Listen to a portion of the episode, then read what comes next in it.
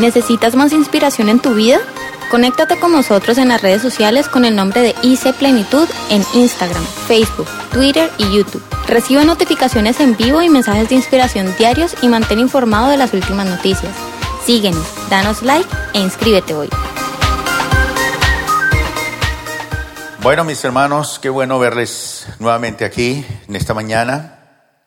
Es una bendición. Y esta semana que hemos estado compartiendo con nuestros hermanos en orientación, consejería, visitando y, y en el secreto también con el Señor, porque esa es una, una cosa que debemos de tener todos, ese secreto, estar en, en comunicación, en contacto con el Señor. Pues Él nos va mostrando cosas y cosas para compartir y para decir. Y en estos días que estábamos eh, leyendo nuestro devocional, esta semana, que leíamos un pasaje del libro de los jueces.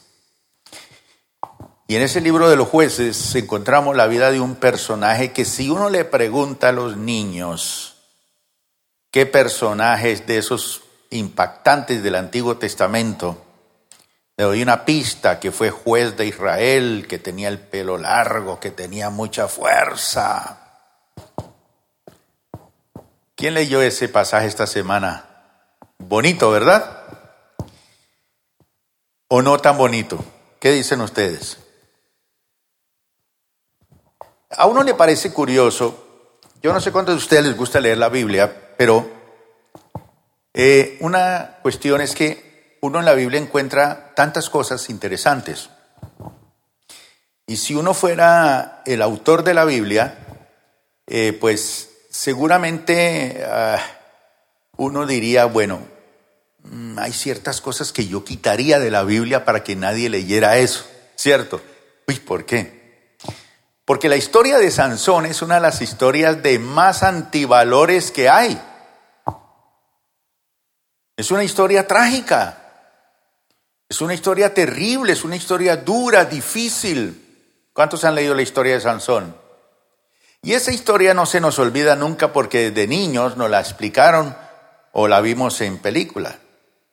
Pero esta semana que estaba leyendo este pasaje de, de jueces, y luego pues leemos también un pasaje del Nuevo Testamento. Coincidencialmente, mientras leía jueces, la historia de Sansón en el Nuevo Testamento coincidía con Lucas capítulo 7, que habla la vida del famoso centurión romano.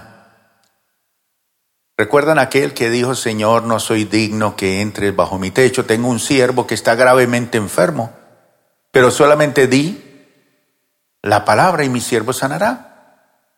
Y mientras yo leía estos dos, eh, estas dos historias de la Biblia, entonces me llegó a mi mente un título para ese devocional. A mí me gusta ponerle un título al devocional. ¿Cuántos están haciendo el devocional todos los días? A ver. ¿Cuántos tienen el libro devocional? Si usted lo tiene, pero ya lo tiene guardado. No, eso es para leerlo. Y entonces yo le escribo lo que conocí hoy, lo que ahora creo, después de haber leído lo que leí en dos renglones que hay que escribir eso, y luego, ¿qué voy a poner en práctica de lo que acabo de leer? Eso es el devocional, y leer unos capítulos de la Biblia del Antiguo Testamento y otro del Nuevo Testamento. Y luego, también escribo por el ladito algún hecho trascendental del día. Por ejemplo, hoy visité a alguien, o hoy se murió alguien, o hoy se, no sé, algo importante que quede allí como un registro histórico para que entre 20 años cuando vuelva a abrir ese devocional diga, hombre, voy a ver qué es lo que estaba haciendo por allá en el 2019, en el mes de abril, en este día, a ver qué pasó. Oh, conciencialmente. Pero también me gusta ponerle título al devocional, como un título de película. Entonces ese día yo le coloqué dos gigantes dos gigantes. Porque Sansón es un gigante. Y desde chiquito a uno le gusta leer la historia de Sansón y a los niños les fascina. Y en esa Biblia que el hermano mostró ahorita, ahí está la historia de Sansón. No puede haber Biblia sin Sansón. Sansón el musculoso, el hombre fuerte, el juez de Israel, el, el héroe, un hombre dotado de una fuerza extraordinaria. Pero por el otro lado, ¿por qué gigante el Señor del Nuevo Testamento? un centurión romano. Curiosamente, uno no encuentra en el Nuevo Testamento que se hable de un centurión malo. Hmm, curioso. El que atravesó el costado del Señor cuando sale agua y sangre, ¿qué dice?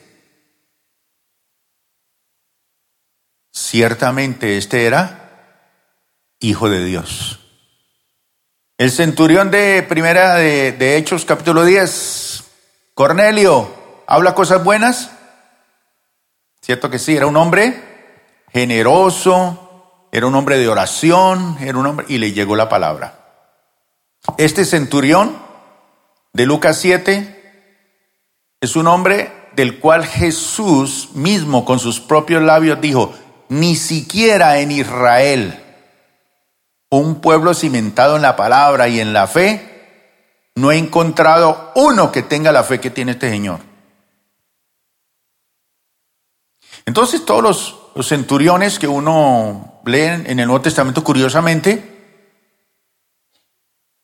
se habla bien de ellos. Curiosamente. Pero este gigante es diferente al gigante del Antiguo Testamento. Así que el tema de hoy son dos gigantes. Y vamos a leer la historia de jueces capítulo 16 y voy a leer del verso 1 al 5. Usted seguramente querrá leer toda la historia de Sansón. Todo ese capítulo lo puede leer o los dos o tres capítulos anteriores y los dos posteriores. Toda la vida de este hombre, Sansón. Y Sansón, este Sansón es un gigante exterior. Un gigante exterior. Yo me acuerdo cuando vi la primera película de Schwarzenegger. ¿Se acuerdan de él? Tenía unos músculos. Y leía un artículo de una señora que decía, ese hombre es tan espectacular que yo le echaría miel a todo su cuerpo y lamería todo su cuerpo. Yo dije, uy, pero bueno, gustos. Pero es que era un hombre espectacular, una musculatura ya está viejito. Pero para tener ese cuerpo, ese hombre necesitaba como ocho días, horas diarias en el gimnasio, levantando pesos descomunales y claro, tenía un cuerpo espectacular. Tenía mucha pinta. Entonces, dice la palabra de Dios así,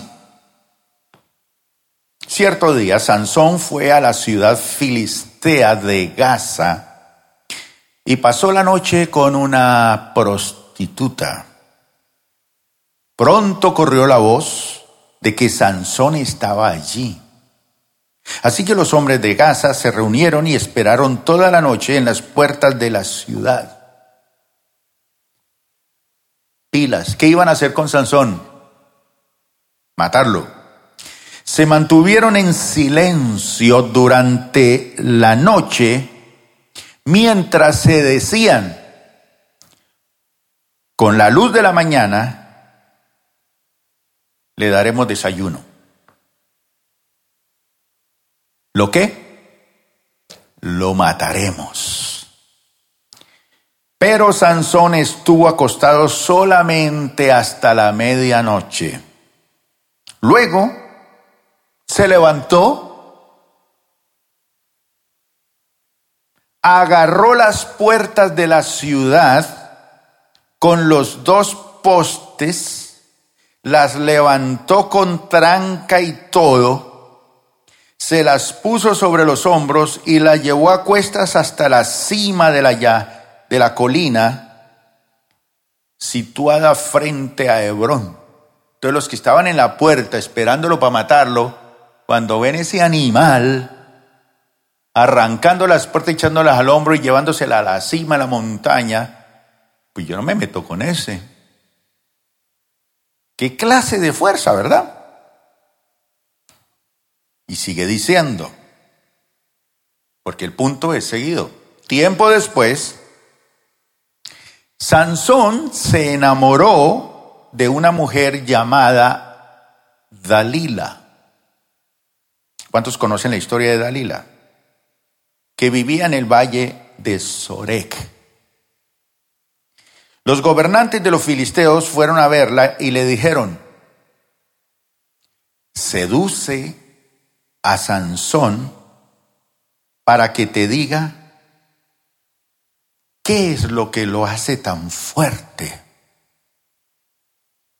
y cómo es posible dominarlo y atarlo sin que se suelte, porque siempre, cuando trataban de hacerlo, él nunca se dejaba ni atar ni dominar, era muy fuerte. Luego cada uno de nosotros te dará mil cien piezas de plata. Había buen billete. Cada uno de nosotros le daremos buen dinero. Y Dalila dijo, listo. Entonces, si usted mujer no tiene unas características seductoras, ahí está. Aprenda de Dalila cómo es la jugada y conseguirá esposo rápido.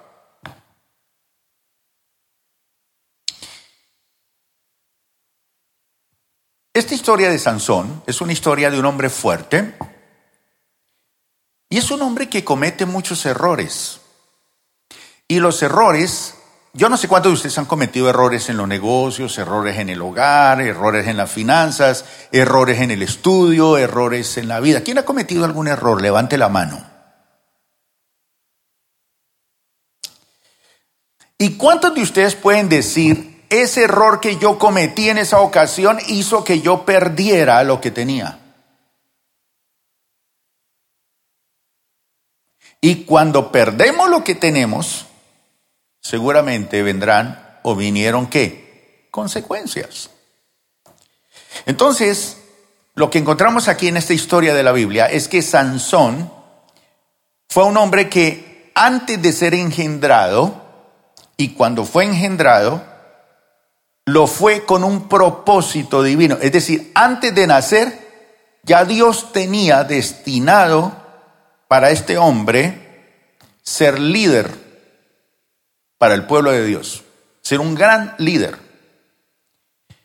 Es decir, que este hombre nace dentro del propósito de Dios, porque muchos de nosotros ni siquiera nacimos dentro del propósito de Dios. Muchos de nosotros somos hijos de una aventura. Mamá cometió una locura y llegamos nosotros y nacimos sin papá y bueno. Pero este señor nace con propósito, nace con destino, nace con estrella, nace con un, plan definido desde antes de nacer. La palabra de Dios dice que antes de que nosotros naciéramos, fuimos elegidos por el Señor. Ni habíamos hecho bien ni mal, pero ya nos tenía destinados para la bendición. Pero Sansón es un hombre que desde niño es consagrado, dedicado para Dios. Y entonces Sansón es conocido como el consagrado infiel. Consagrado infiel. Y este es un personaje bien complejo, mi hermano. Y cuando yo leía el devocional esta semana, empecé a pensar, bueno, voy a profundizar un poquito sobre Sansón. Desde chiquito me gustaba y vi la película y toda esta cosa. Pero de los jueces de Israel, sin duda alguna, el más popular de los jueces, ¿cuál fue? Sansón. Y si usted le pregunta a un niño de los personajes que él conoce, Dígame cuál es el que más le llama la atención, cuál es su héroe, cuál es su... de los que más le gusta. Y, y ellos dicen el de la gran fuerza, el de los cabellos largos. Sansón, inmediatamente. Y obviamente Sansón es el prototipo de, de aquel que realiza hazañas prodigiosas y va inseparablemente relacionado a la historia humana, porque a nosotros nos encantan los héroes, las personas que han dejado huella, las personas que han dejado algo. Entonces, por ejemplo, los griegos, ¿quién es uno de los héroes de los griegos? Hércules, claro que sí. Para los, los semitas, los israelitas es Sansón. ¿Y para nosotros cuál es ahora en este tiempo? Rambo. Yo me acuerdo cuando vi esa película de Rambo con su cuchillo y toda la cosa. Ese Rambo moderno. Pero resulta que estaba leyendo un libro de una autora, eh, es una mujer feminista, psicóloga, y es una profesora universitaria, y esta mujer eh, hace hace una aproximación diferente a Sansón. Y me llamó la atención, porque uno siempre se aproxima a los personajes de la Biblia de una forma diferente, ¿no? Lo espiritual, lo bonito, esto, etc. Pero resulta que vamos a hacer una aproximación distinta a Sansón de las que hemos tenido siempre. Pero, por ejemplo, a mí me llamó la atención es que si nos detenemos en el comportamiento de Sansón, uno dice, este señor es un antimodelo. ¿Y por qué Dios no lo metió ahí? ¿Por qué Dios nos metió ese señor ahí si eso es un antimodelo? Ese señor no, no sirve de nada. Y ahí está. Vamos a ver de pronto por qué. Veamos su comportamiento. Era mujeriego, infiel en su matrimonio porque él era casado y era infiel a su esposa. Un tipo voluble. Era un tipo violento. Violento, todo lo arreglaba cascando. Rompía todos los platos, todo. Violento. Y además, caprichoso caprichoso. Entonces, uno se pregunta, ¿no deberíamos hablar de, de Sansón más bien como un antimodelo? Porque ese tipo no tenía nada. Entonces uno dice, bueno, pero ahí está, busquémosle a ver por qué Dios nos puso eso ahí. Es como cuando uno le ponen un plato raro ahí con unas carnes todas raras, ¿sí? Y mueven la cola ahí en el plato y no sé. Uno va por allá a China le sirven un poco de cosas a uno. ¿No notan ustedes que ya el arroz chino no es igual ahora en Colombia? Antes era delicioso, ya no. Y es que ya no hay perros en las calles. Antes había mucho. Nos los comimos todos los gatos. Entonces uno ve un plato así todo desagradable y uno dice, uy, pero, pero le toca comer. Entonces es como un plato así frente a uno y dice uno, pero bueno. Entonces vuelvo a decirles que estaba leyendo un libro de esta profesora, una psicóloga muy brillante, y esta señora ve en Sansón el antihéroe y el antijuez que conoce su vocación, porque Sansón conoce su vocación, pero con su comportamiento repetidamente infiel al voto de Nazareo, que es un voto que él ha hecho con Dios y su familia, se autodestruye. Entonces un hombre que conoce su llamado, conoce su vocación, conoce que Dios lo escogió para un propósito maravilloso, entiende eso, pero con su comportamiento, que es repetidamente infiel a ese voto, a ese llamado, se autodestruye a sí mismo. ¿Cuántos han visto Misión Imposible, esos primeros minuticos de Misión Imposible, la película? Este mensaje se en cinco segundos. Qué triste es eso, hermano. Que tengamos un llamado, que tengamos una vocación, que tengamos un propósito y nos estemos autodestruyendo con nuestro comportamiento. Entonces uno dice, bueno, aquí hay algo, hay que buscarle. A ver qué me dice Dios sobre eso. Entonces la profesora que le cuento, ella se llama Navarro. Dentro de su escrito dice ella, ella es feminista. Usted sabe lo que son los autores feministas, solo encuentran cosas para resaltar su feminismo. Entonces, como feminista va a estar a favor de quién? con respecto a Dalila y Sansón. A Dalila. A Dalila. ¿Y quién de ustedes está a favor de Dalila? Levante la mano. Todos estamos a favor de Sansón. Entonces, ah, esa mujer, esa mujer, esa mujer, esa mujer. Entonces nosotros que no tenemos esa perspectiva, por eso es bueno uno leer ciertos autores porque de alguna manera le muestran a uno otro tópico y uno dice, pero, pero realmente... Entonces empecé a entender esta historia desde los ojos de una mujer, desde los ojos de una mujer, porque siempre la he visto desde los ojos de un hombre, de una Dalila seductora, una prostituta, no, sé qué, no sé cuándo. Y...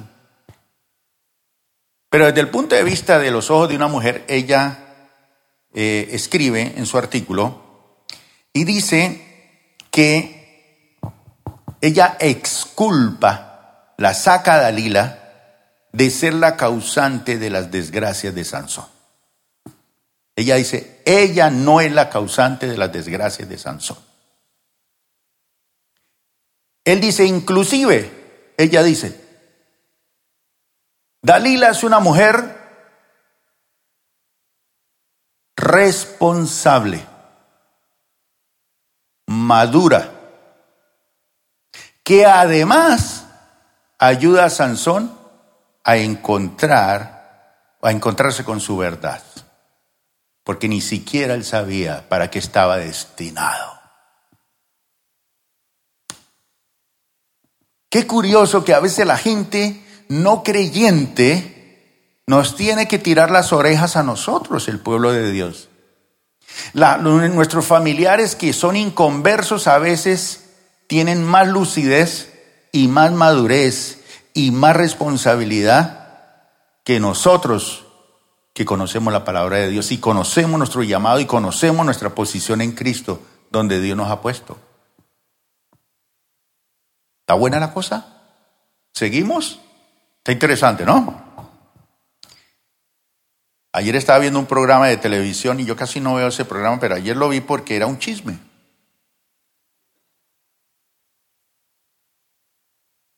Y entonces me llamó la atención y cuentan el chisme de una manera que me enredaron toda la hora de, del programa. Era el testimonio de una mujer que pierde su esposo, que le es infiel, que es un artista y pierde su hogar, se le mete otra mujer, se le acabó el esposo, se le acabó el hogar. Y ella cuenta toda la historia con tristeza y todo, cómo fue. Entonces yo quería conocer todos los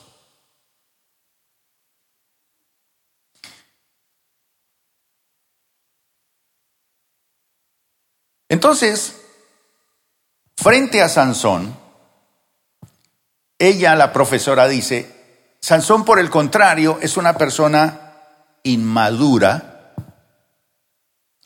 que no ha personalizado el llamado de Dios. No ha esto es mío. Dios me llamó. Yo soy llamado por Dios. Yo soy un juez de Israel, yo soy un hombre de Dios, yo tengo un propósito, yo puedo cambiar este país, yo puedo cambiar esta nación, yo puedo cambiar la realidad. Pero Sansón es inmaduro y que no personaliza el llamado de Dios. Parece simple coincidencia. Me llamó la atención por eso esa autora. Y algo más que dice esta autora es que en la vida pública de, de Sansón, ¿cómo vemos a Sansón? Un hombre que salva por medio de la fuerza física. ¿Cómo quisiéramos ver a alguien con fuerza física, un Sansón llegando a Venezuela y tumbando a Maduro y todo el mundo? Quisiera uno ver eso, ¿no? Pero este Sansón es un personaje que su fuerza física es descomunal.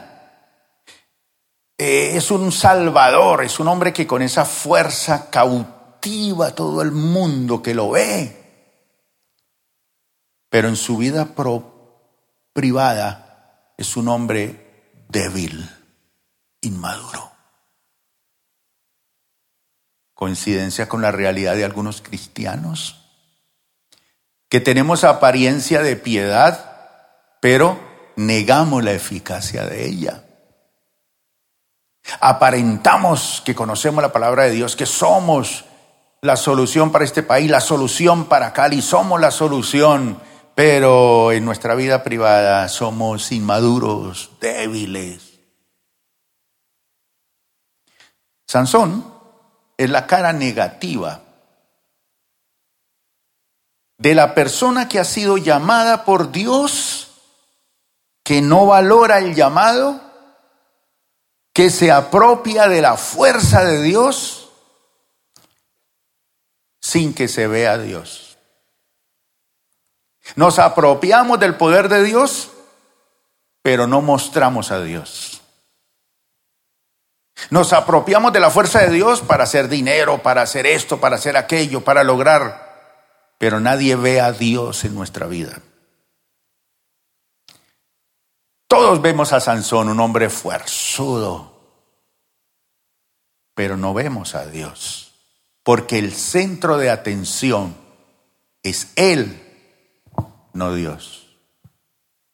Y hay que darle la gloria a Dios, porque cuando le quitamos la gloria a Dios y nos ponemos nosotros en vez de Dios, nos autodestruimos en menos de cinco segundos. ¿Y por qué nos desbaratamos? Porque no le hemos dado la, gloria a Dios. ¿Por qué se nos fue todo al piso? Porque creíamos que éramos nosotros, que teníamos el mundo en nuestras manos y el Señor nos pone, nos tira al piso para que reconozcamos y hasta que no reconozcamos nuestra necesidad de Dios, el Señor no nos exalta. Pero si lo buscamos y nos humillamos, Él nos vuelve porque Él no se olvida de los suyos. Démosle un aplauso al Señor. Entonces surge una pregunta, mis hermanos. ¿Quién es el Sansón hoy que merezca nuestro apoyo? ¿Cuál es el Sansón de hoy en quien se manifieste la fuerza de Dios? Necesitamos Sansones en todas las épocas de nuestra historia. Hoy necesitamos un Sansón. Siempre vamos a necesitar un Sansón en quien se manifieste la fuerza de Dios. Y a ese lo vamos a apoyar. Y a ese le vamos a decir que sí. Lo vamos a apoyar porque ese hombre manifiesta la fuerza de Dios. Así que Sansón es un hombre de contradicciones y yo podría preguntarles a ustedes esta mañana, ¿quién de ustedes es una persona de contradicciones? ¿O quién de ustedes conoce una persona de contradicciones? Pues Sansón es ese. Es un hombre fuerte con el enemigo, pero es prisionero de sus propias pasiones.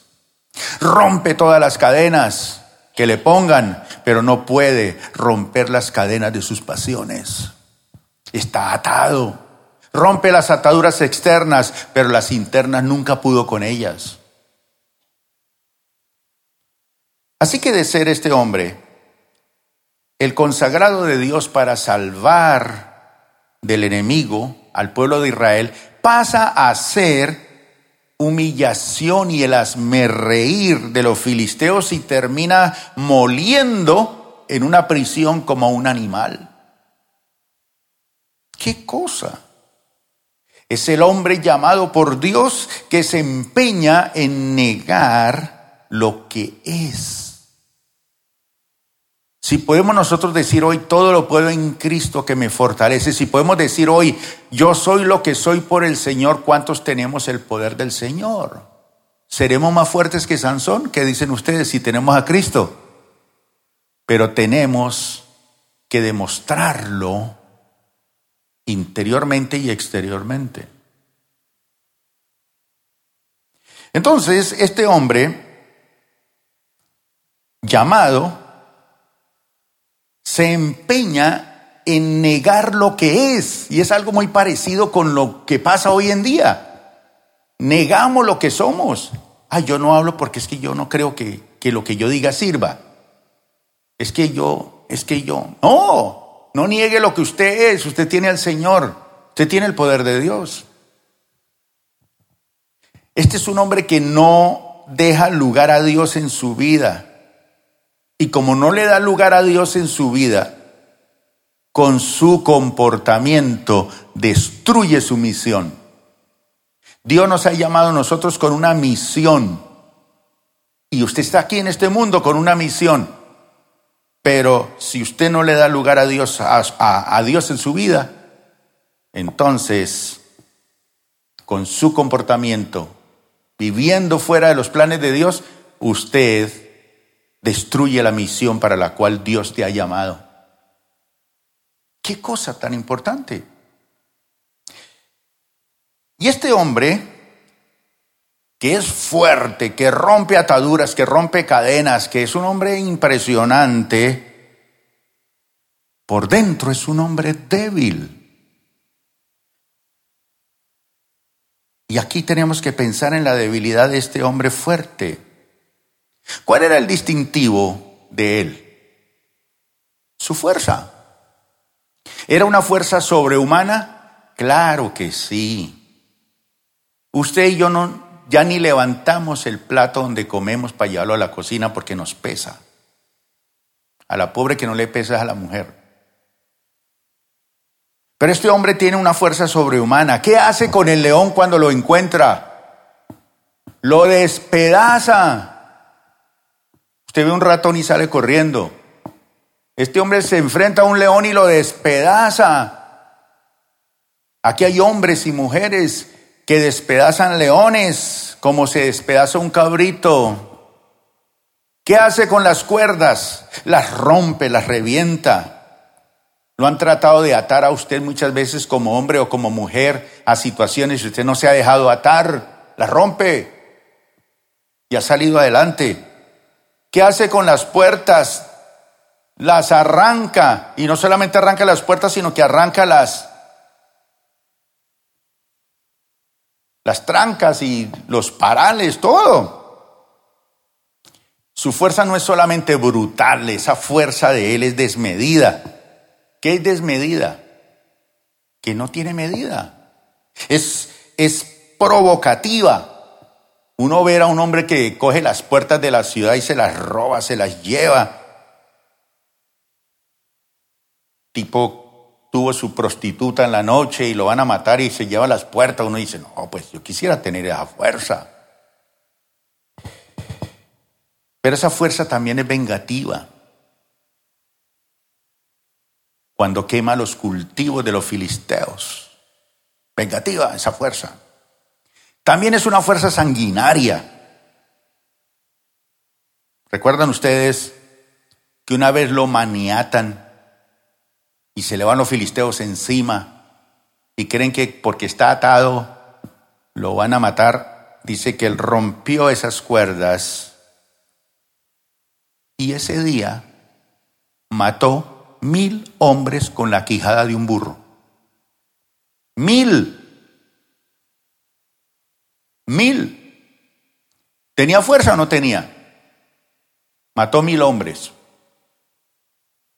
Sin embargo, a la vez el autor bíblico que nos, nos presenta a este hombre fuerte, también nos lo presenta como un hombre débil, seducido, engañado, utilizado.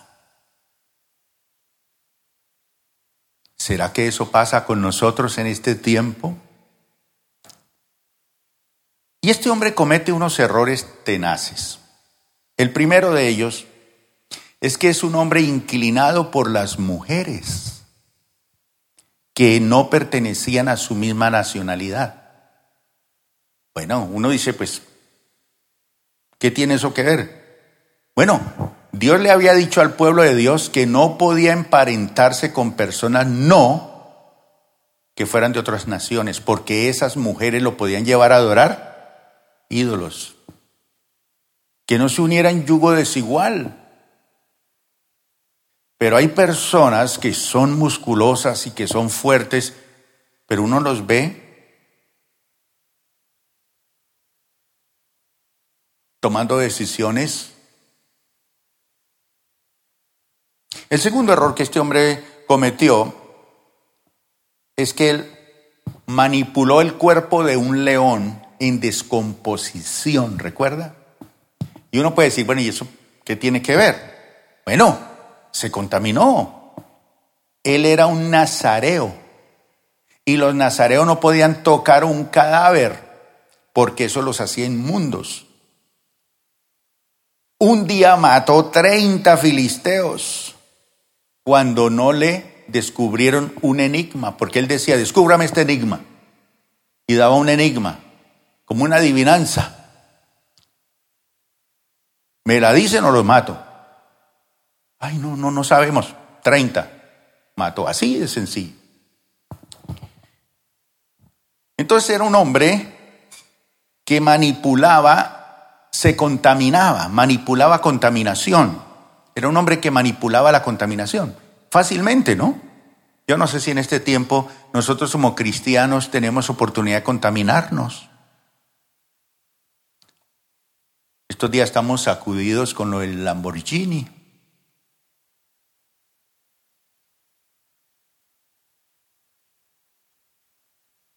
¿Cuánto han leído esa historia? La que iba manejando ese carro iba a la iglesia.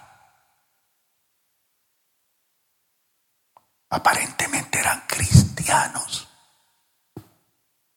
Conocían la palabra de Dios. No lo digamos duro porque esto está escuchando todo el mundo. Aquí me están escuchando en directo desde Europa, Estados Unidos, todas partes del mundo. Hay gente que nos reporta sintonía todos los domingos. Pero lo digo así en silencio. Cuando llegaron a capturar al dueño de toda esta historia, llegaron a la iglesia a decirle, mire, lo van a agarrar.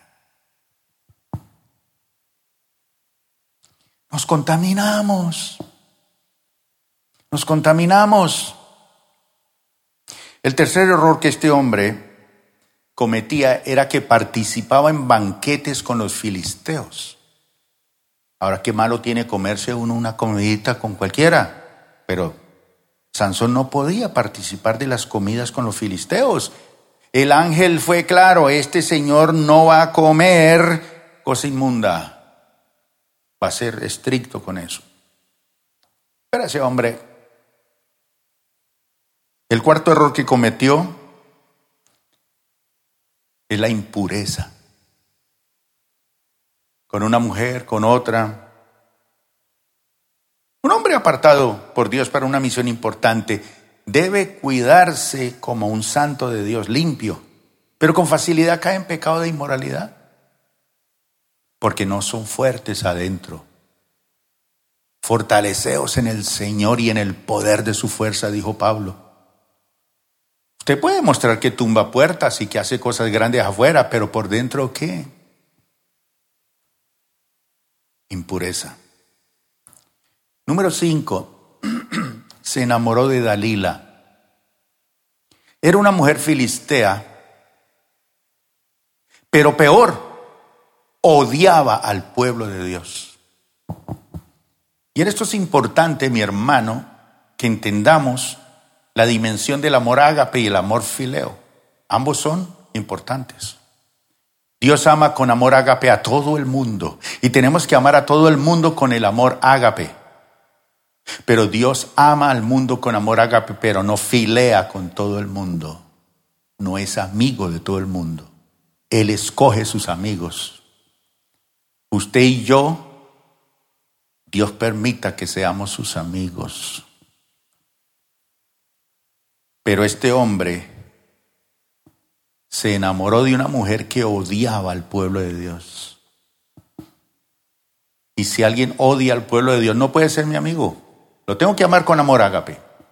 Si ese hombre odia a la iglesia, no puede ser mi amigo.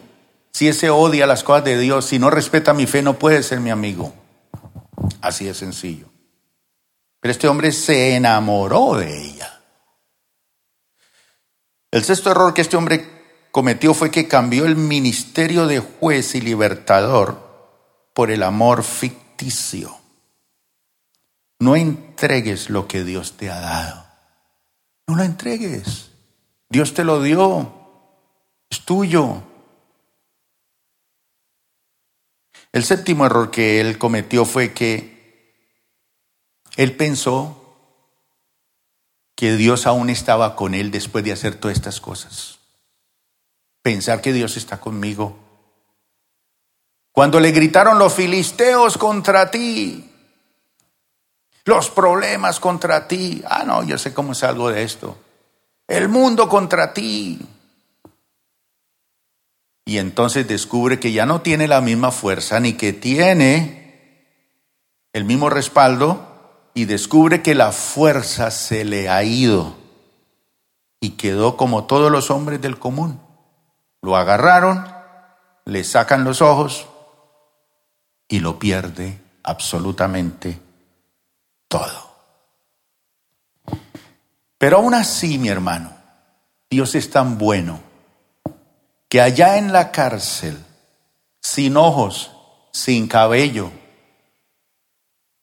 Dios se acordó de Sansón. ¿Sabe por qué se acordó de él? Porque allá en la cárcel lo sacan a un banquete con los filisteos para burlarse de él. Y él hace una oración, Señor, acuérdate de mí. Tan solo te pido que me devuelvas la fuerza un minutico, Señor. Con eso es suficiente para tumbarles el castillo. Y con eso tumbó ese auditorio y murieron más filisteos que todos los que mató con, en toda su vida. Pero le costó su vida. Pero Dios se acordó de él y le volvió a dar la fuerza, porque Dios nos ama con amor eterno. Eso es lo maravilloso de esta historia, mi hermano. Pero, antes de que usted se vaya, antes de que usted se vaya para la cárcel, antes de que pierda los ojos, antes de que pierda su cabellera y antes de que pierda todo, piénsalo bien. Soy un gigante exterior, pero soy un gigante interior pobre, sin fuerza. ¿Qué nos da la fuerza interior? Nuestro devocional, nuestra oración. Dejemos este gigante y tomemos el del Nuevo Testamento. Lucas 7 del 1 al 10. Dice que cuando terminó Jesús, cuando Jesús terminó de decir todo esto a la gente, dice que él regresó a Capernaum. Capernaum es una, una población que queda allí cerca al mar de Galilea, para los que van a ir a Israel en algún momento. Y en ese tiempo, dice, un apreciado esclavo de un oficial romano estaba enfermo. y a punto de morir. Estaba en las últimas. Era un esclavo apreciado. Había sido un buen esclavo. Y este soldado, este centurión, un centurión estaba al cargo de centuria 100 soldados. Más exactamente eran 80 soldados. Y dice que en ese tiempo un apreciado esclavo de un oficial romano estaba enfermo y a punto de morir. Y cuando el oficial oyó hablar de Jesús. Oyó hablar de Jesús. Uno está pendiente, ¿no? Uno está pendiente escuchando en esta vida dónde me venden la ropa que quiero más barata. El instrumento musical que quiero, ¿dónde está más barato? Uno está dispuesto a escuchar, ¿no? ¿Cuál es la mujer que me dice que sí? El hombre que me dice que sí.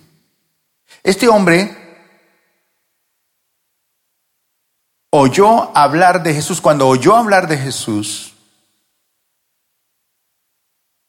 envió, él envía dos comisiones, envía la primera, envió a unos respetados ancianos judíos a pedirle que fuera a sanar a su esclavo, o sea, mandó una comisión de respetados ancianos judíos. Escucha bien esto, porque los judíos y los romanos no se querían, no comían juntos. Ni siquiera un judío podía abrirle la puerta a un romano para que entrara a su casa. Nada, eso era contaminarse. Nada de nada. Y políticamente odiados los romanos por los judíos. Y los romanos también odiaban a los judíos. Ese antisemitismo ha existido por mucho tiempo. Entonces los ancianos judíos van a pedirle a Jesús que por favor vaya a sanar al esclavo. Como raro eso, ¿cierto? Ya esto nos muestra qué clase de gigante es este. Que no hay barreras sociales, que impacta comunidades, que toda la gente habla bien de él. Los empresarios hablan bien de él, los vecinos hablan bien de él. La gente que racialmente tenían que odiarlo a él, lo quieren.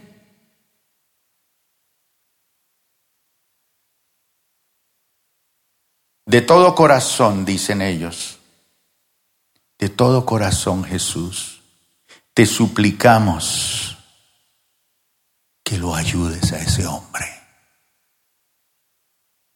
¿Dice algo más? De todo corazón Jesús, ese hombre necesita que tú le respondas su petición. Por favor, él ama mucho a ese esclavo. Ese hombre es especial con su trabajador. No quiere que él se muera todavía. Todos tenemos que morirnos, pero es que hay algunos que se adelantan.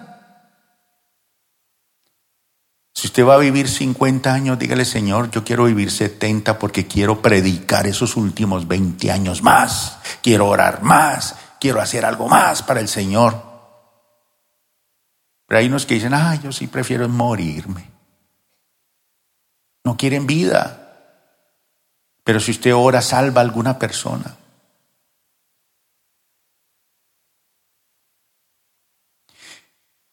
Le dijeron, si alguien merece tu ayuda es Él, pues ama al pueblo judío. Y hasta les construyó una sinagoga ama al pueblo. Y cuando consigue plata, ¿la invierte en qué? En la obra del Señor. Hermano, ¿usted es consciente que cuando usted da una ofrenda, un diezmo aquí, lo está invirtiendo en la obra del Señor? Si usted diezma, invierte en los que predican la palabra de Dios, pero si usted ofrenda, invierte en la casa del Señor. Este hombre es así. Entonces Jesús fue con ellos. Pero justo antes de que llegaran a la casa del oficial, envió otra comisión. ¿Qué eran? Unos amigos. Amigos. Y le dicen a Jesús, Señor, no te molestes en venir a mi casa porque yo soy digno, no soy, no soy digno de tanto honor. Ni siquiera soy digno de ir a tu encuentro. Tan solo pronuncia la palabra desde donde estás y mi siervo se sanará. Lo sé porque estoy bajo la autoridad de mis oficiales superiores. Y tengo autoridad sobre mis soldados. Solo tengo que decir, vayan y ellos van. Vengan y ellos vienen. Y si les digo a mis esclavos, hagan esto, lo hacen. Al oírlo Jesús, quedó qué? Asombrado. Es el único que asombra a Jesús. Nunca se había asombrado Jesús, se asombró. Ni siquiera cuando estuvo creando el universo y dijo, hágase Colombia, no se asombró tanto como cuando vio la fe de este hombre. Se dirigió a la multitud que le seguía y dijo, les digo, no he visto una fe como esta en todo Israel. Cuando los amigos del oficial regresaron a la casa, encontraron en la casa al esclavo completamente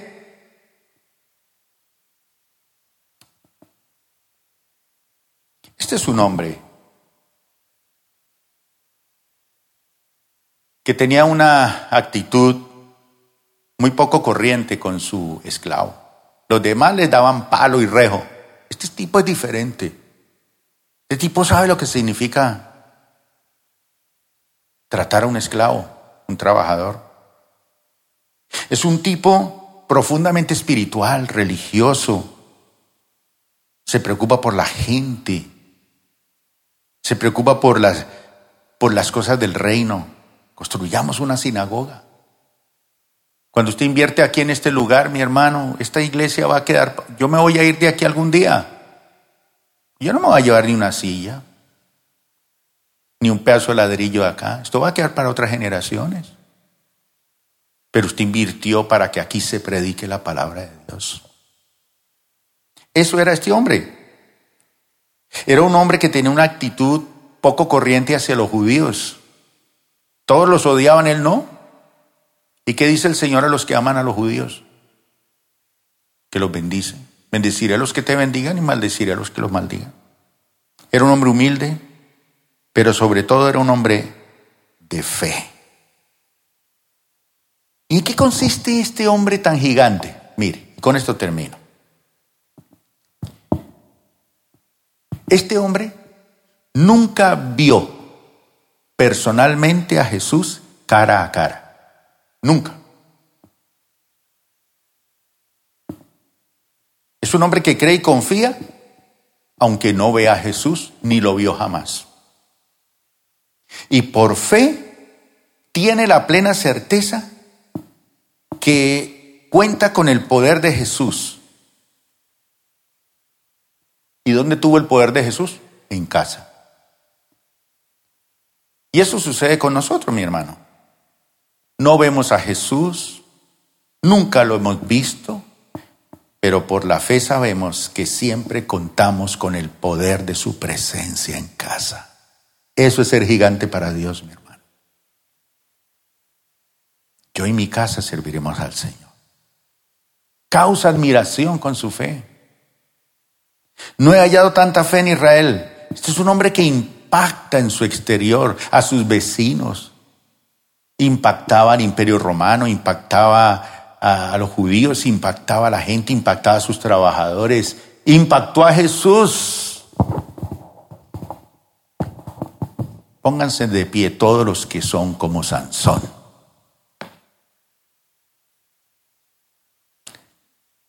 Pero quieren ser como este centurión. Hermano, aunque usted no lo crea,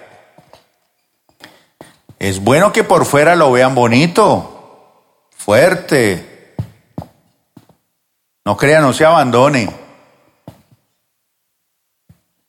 No se abandone. Lutari dice una frase por ahí. ¿Cómo es que dice? ¿Votó el qué? Votó el chal. ¿Cómo es que dice cuando alguien se, se desarregla? Dejó caer el carriel. Externamente, hermano, fuerte, pero internamente fuerte. Señor, te damos gracias. Dos gigantes.